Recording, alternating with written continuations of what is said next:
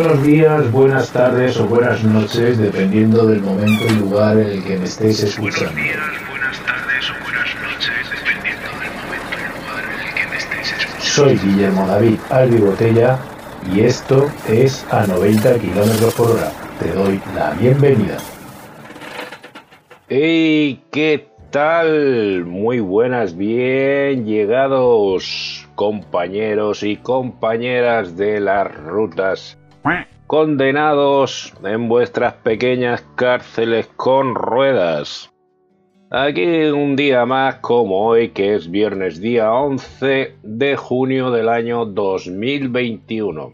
Como siempre, vamos a iniciar nuestro podcast para acompañaros unos minutos en vuestras rutas y viajes a lo largo de las carreteras que frecuentemente andáis recorriendo arriba y abajo.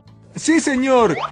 Hoy no es ningún día especial, solo es viernes y para vosotros francamente eso no hace distinción si estáis fuera de las casas. No. Porque lo mismo da jueves, viernes, sábado domingo que el disfrute no lo tenéis muy claro. Obviamente, cuando os he dicho encarcelados es con una razón bien simple. Francamente, este trabajo, aunque no lo parezca, es algo similar a estar condenado a galeras.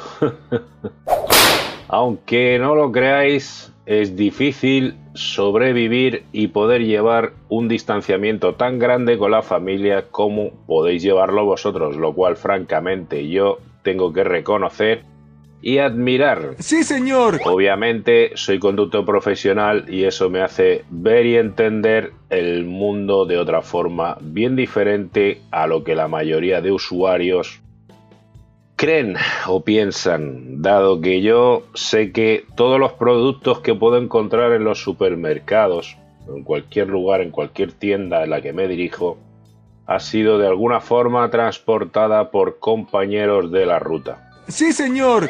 Que cuando voy a la gasolinera a echar combustible a mi vehículo, obviamente llegó allí porque algún compañero lo trajo. No crecen las gasolineras la gasolina, ni el gasoil, ni el GLP. Ninguno de esos productos, como tampoco crecen las frutas, hortalizas, No. ni legumbres, carnes, pescados o latas en los supermercados. Estos deben de llegar frecuentemente o normalmente a través de las carreteras, porque tampoco se puede decir que en los supermercados haya un supermago como David Copperfield que haga aparecer las cosas por arte de Birli Birloque. No, no pasa así.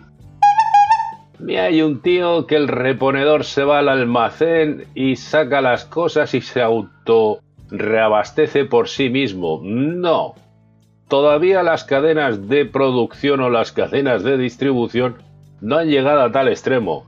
No me extrañaría que quizás algún día lleguen, ¿no? Que lleguen a los supermercados estas cintas desde todas las fábricas del mundo mundial o de, todo- o de los campos y demás, porque aunque os parezca mentira, las frutas y verduras crecen en el campo y no en las cámaras de frío, como muchos parecéis creer o suponer. Entonces se encargan nuestros amigos los conductores profesionales de llevar y repartir estos productos por todo el mundo. Es cómico que a lo largo de mi carrera o a lo largo de mi vida laboral haya descubierto cosas francamente asombrosas de cara a los productos que consumimos.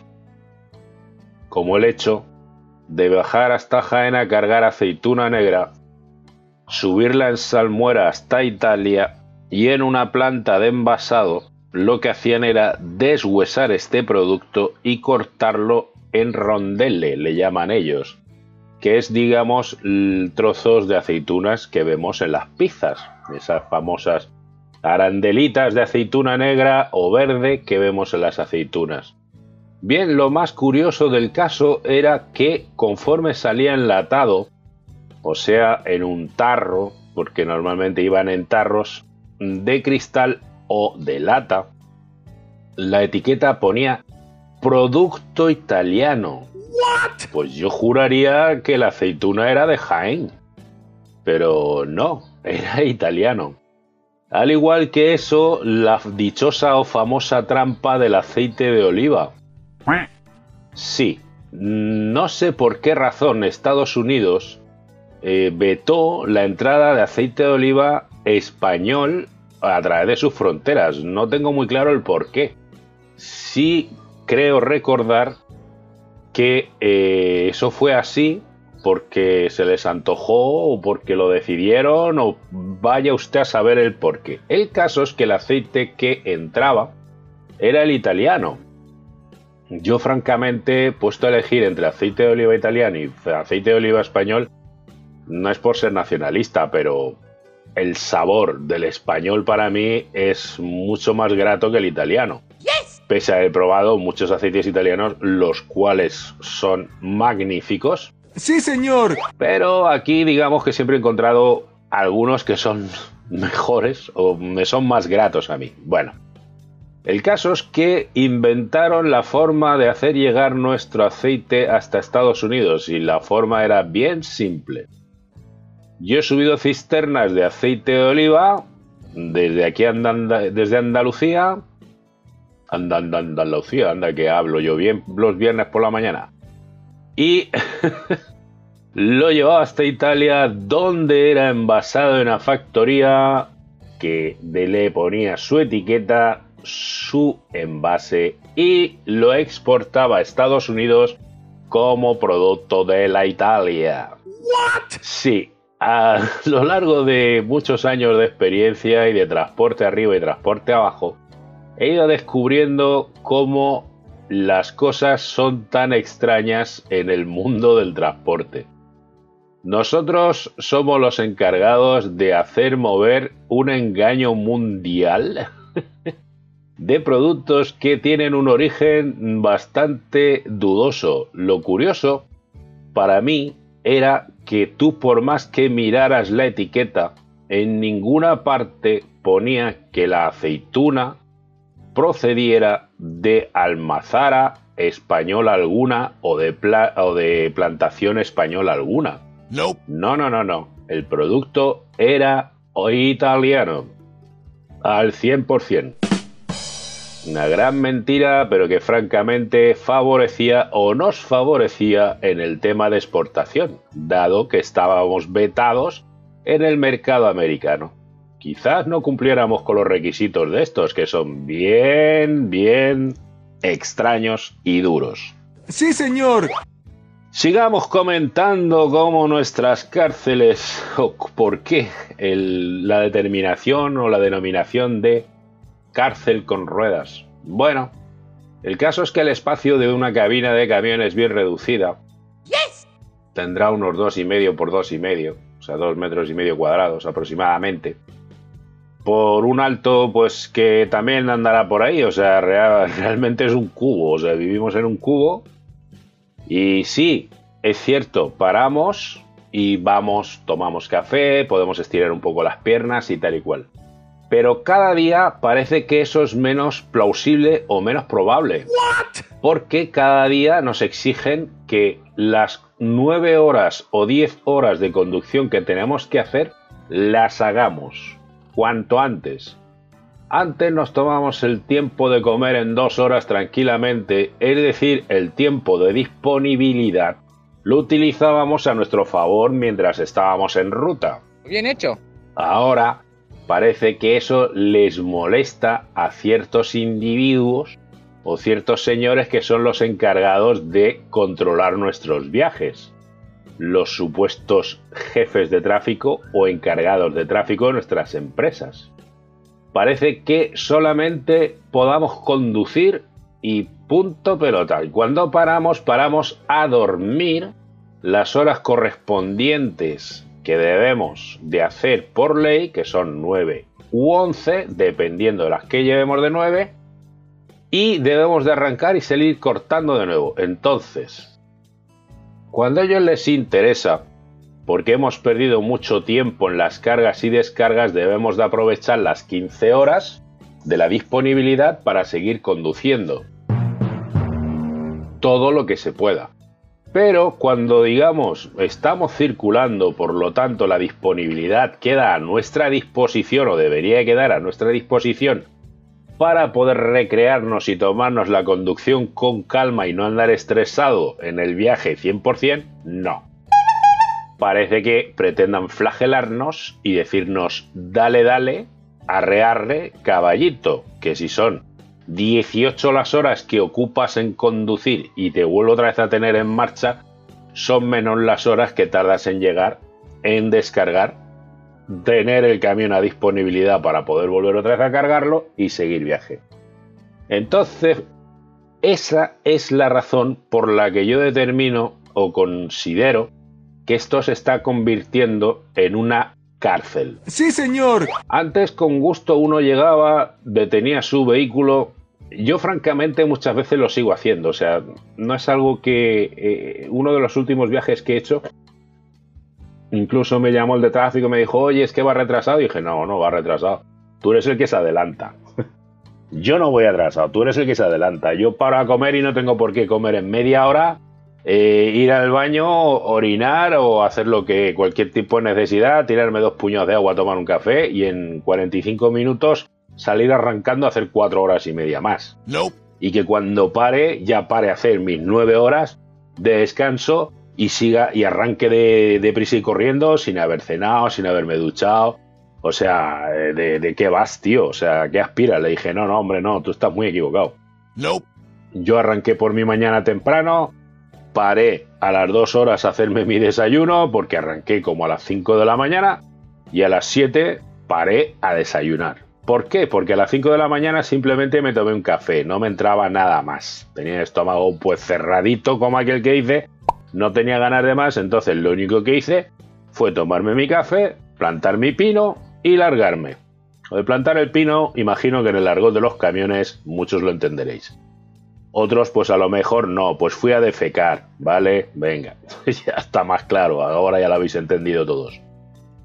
Bien, entonces eh, arranqué el camión, me fui a las 7 de la mañana, paré y tomé mi desayuno. Y antes de tomar mi desayuno, aproveché y me duché para quitarme el sueño, quitarme la mugre, quitármelo todo. Por lo tanto, mi desayuno se extendió como una hora u hora y media. Bueno, el caso es que al cabo del día, yo sí conduje mis 9 horas, pero no eh, empleé 10 horas para hacerlo, es decir, 9 más una de descanso. No, empleé 14 horas en total. Porque me hice mis descansos de merienda, me hice mi descanso para comer eh, con comodidad y tranquilidad, tranquilamente y relajadamente. Y entonces en la tarde-noche, cuando yo me iba a acostar, que le dije, oye, vosotros no habéis sacado bien las cuentas, me parece que yo no llego a la hora que me estáis diciendo, yo llego algo más tarde. Y me dijeron que es que yo iba muy despacio. Le dije, no, yo no voy despacio tú estás contando mal las horas. No, no, es que tú tienes que... Digo, no, o sea, ¿soy un esclavo? No. ¿Soy un preso condenado a trabajos forzados? No. ¿Qué ocurre? O sea, ¿qué está ocurriendo con el tema del transporte? O sea, esto se está convirtiendo en algo bastante raro, me parece a mí. ¿Perdemos nuestros derechos por firmar un contrato laboral? ¿Dejamos de ser personas y nos convertimos en un elemento más porque perdemos nuestro nombre y nos llaman por una matrícula?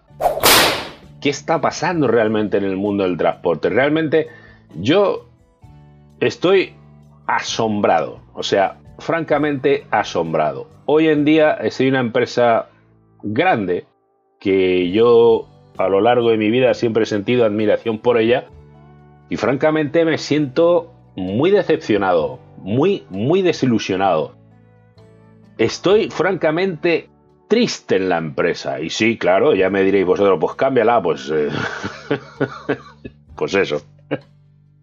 Estamos en vistas. Yo, sinceramente, no tengo ilusión hoy en día por el transporte como lo podía tener con anterioridad.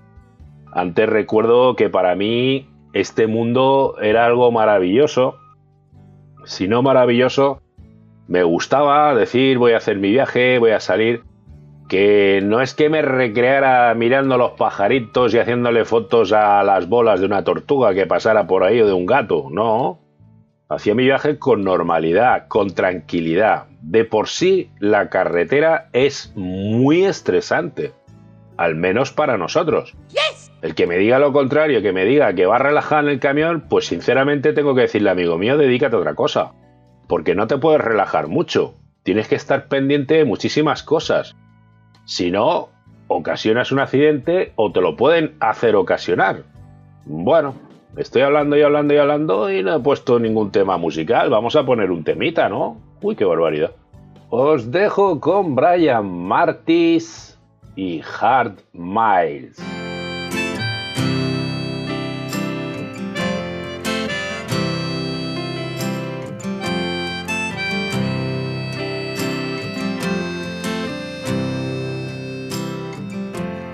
Hard miles to the sea,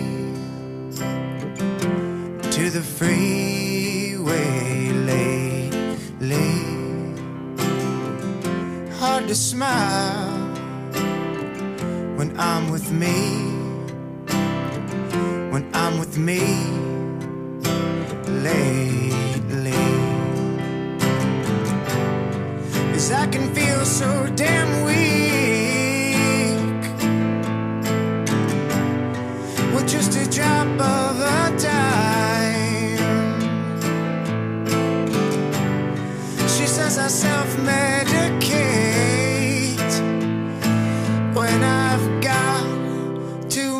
much on my mind.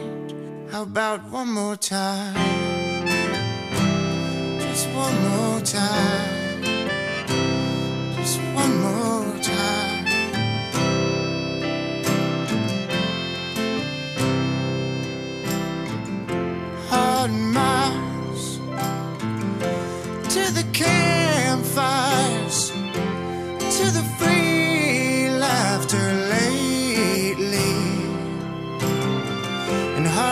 smile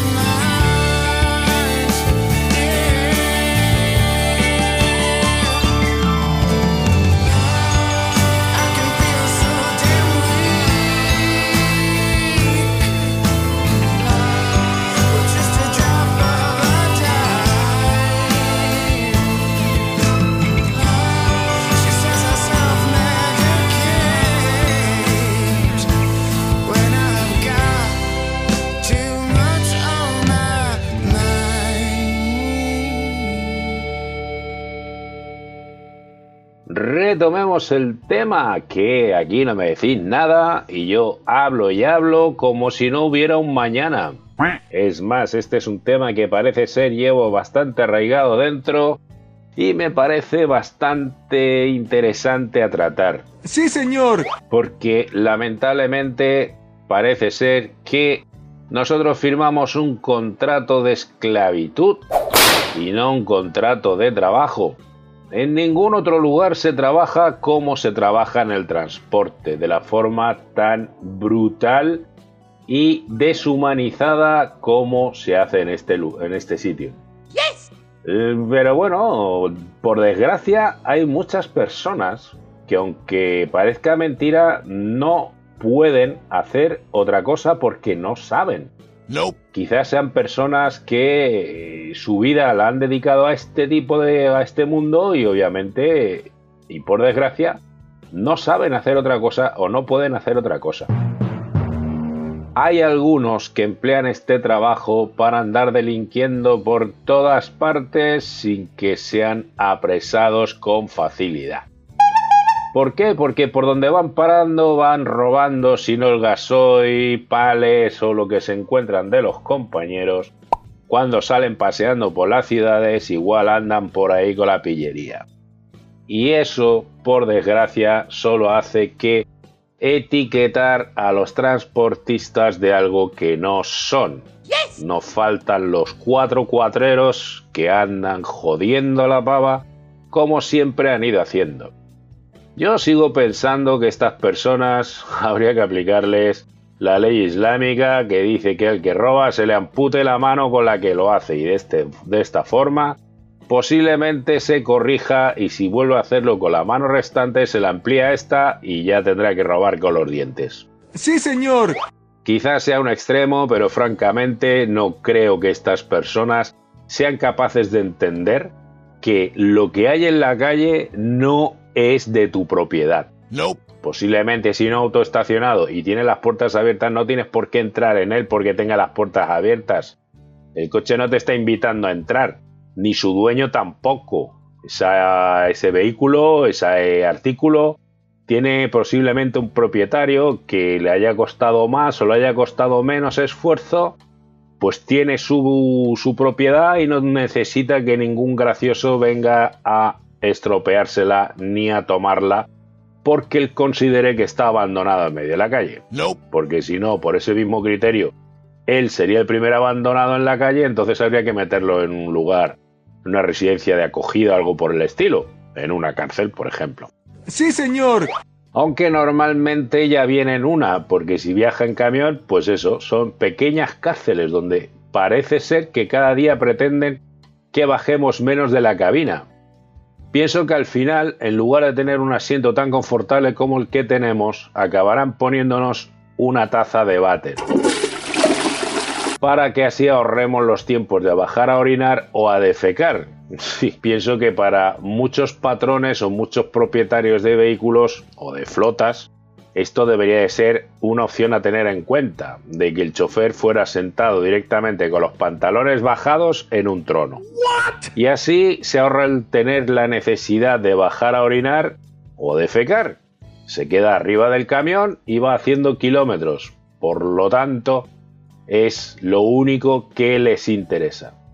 Yo comprendo que el gasto de inversión para tener un vehículo, cuanto más una flota o un negocio de este estilo, es muy grande.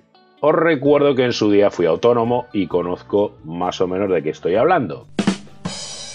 Pero amigo, si los precios de los portes son tan baratos, no los hagas, simple y llanamente. Eso es lo que yo creo. Que debéis de regular los precios de los portes para que los conductores tengan un salario ajustado a lo que realmente al esfuerzo que están haciendo, no la porquería de sueldo que se llevan que con dificultades llegan a los 2.000 euros.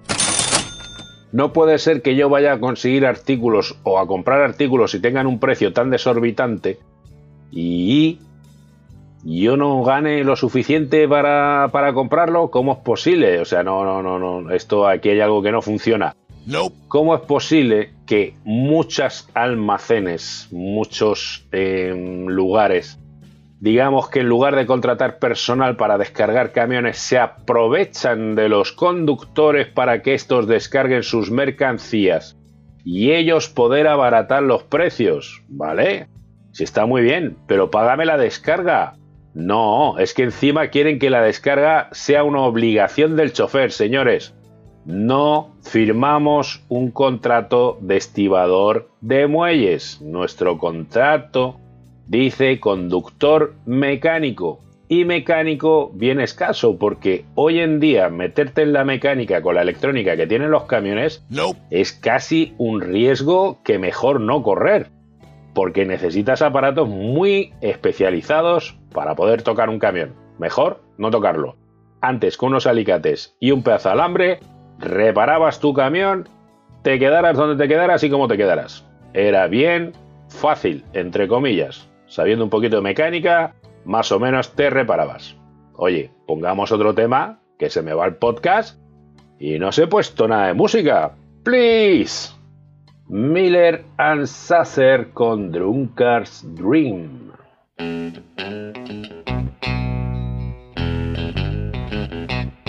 Yeah, and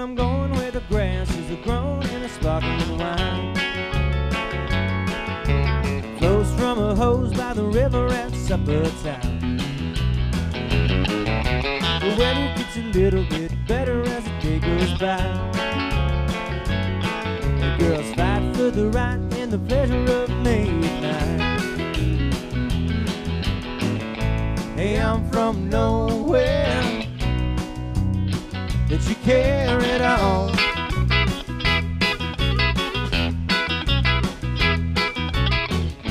Ain't got no road for this trip. Ain't no way I'm going home again. Cause I'd rather be here, my friends. Yeah, the breeze through the trees that rocks you to sleep. Uh-huh breeze through the trees that rocks you to sleep on. The bow never breaks and the baby won't come tumbling down. Nothing ever goes wrong in this drunken dream town.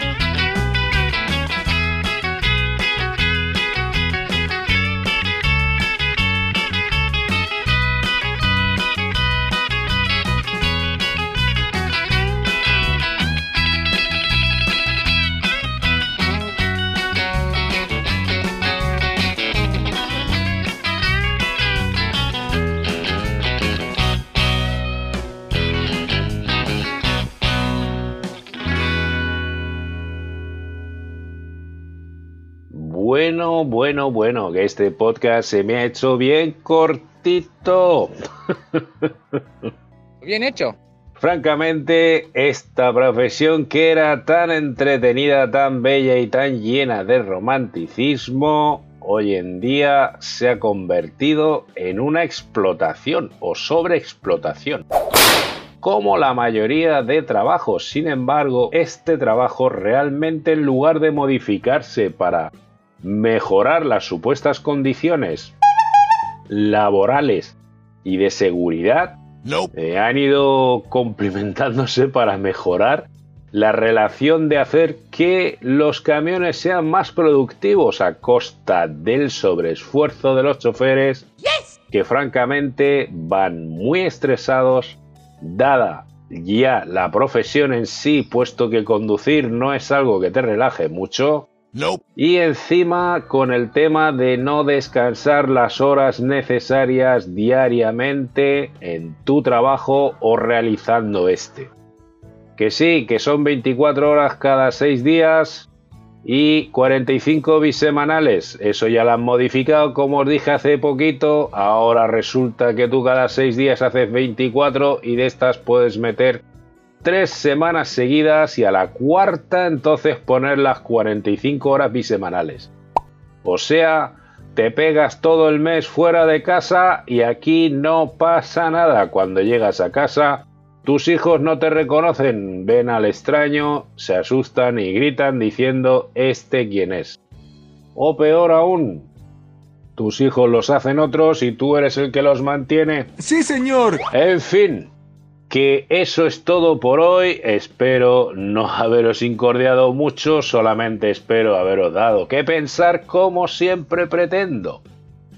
Sin más dilación, yo despedirme, recordaros que tenéis muy fácil contactarme a través del propio podcast, tenéis la posibilidad de escribirme al correo o dejarme un mensaje oral, es decir, audiofónico, en la opción de Message en Anchor, en el reproductor de podcast de Anchor. Ahí tenéis una opción que pone Message, ahí me podéis dejar vuestro comentario, pregunta, duda, sugerencia y posiblemente hasta pueda emplearlo para hacer consultas que me queráis hacer. Sin más, un abrazo bien fuerte, que tengáis un excelente día y lo paséis muy bien, cuidaros mucho, nos vemos o nos escuchamos mañana si Dios así lo quiere. ¡Chao! And uh, the time is in 30 seconds, 11:15. Remember tomorrow night, Moon Mullican, our special guest, at the El Monte Legion Stadium, along with Eddie Kirk, with Tennessee Ernie, with Polly Bergen, the Armstrong Twins, Herman the Hermit, all the rest of the Barn Dance Gang.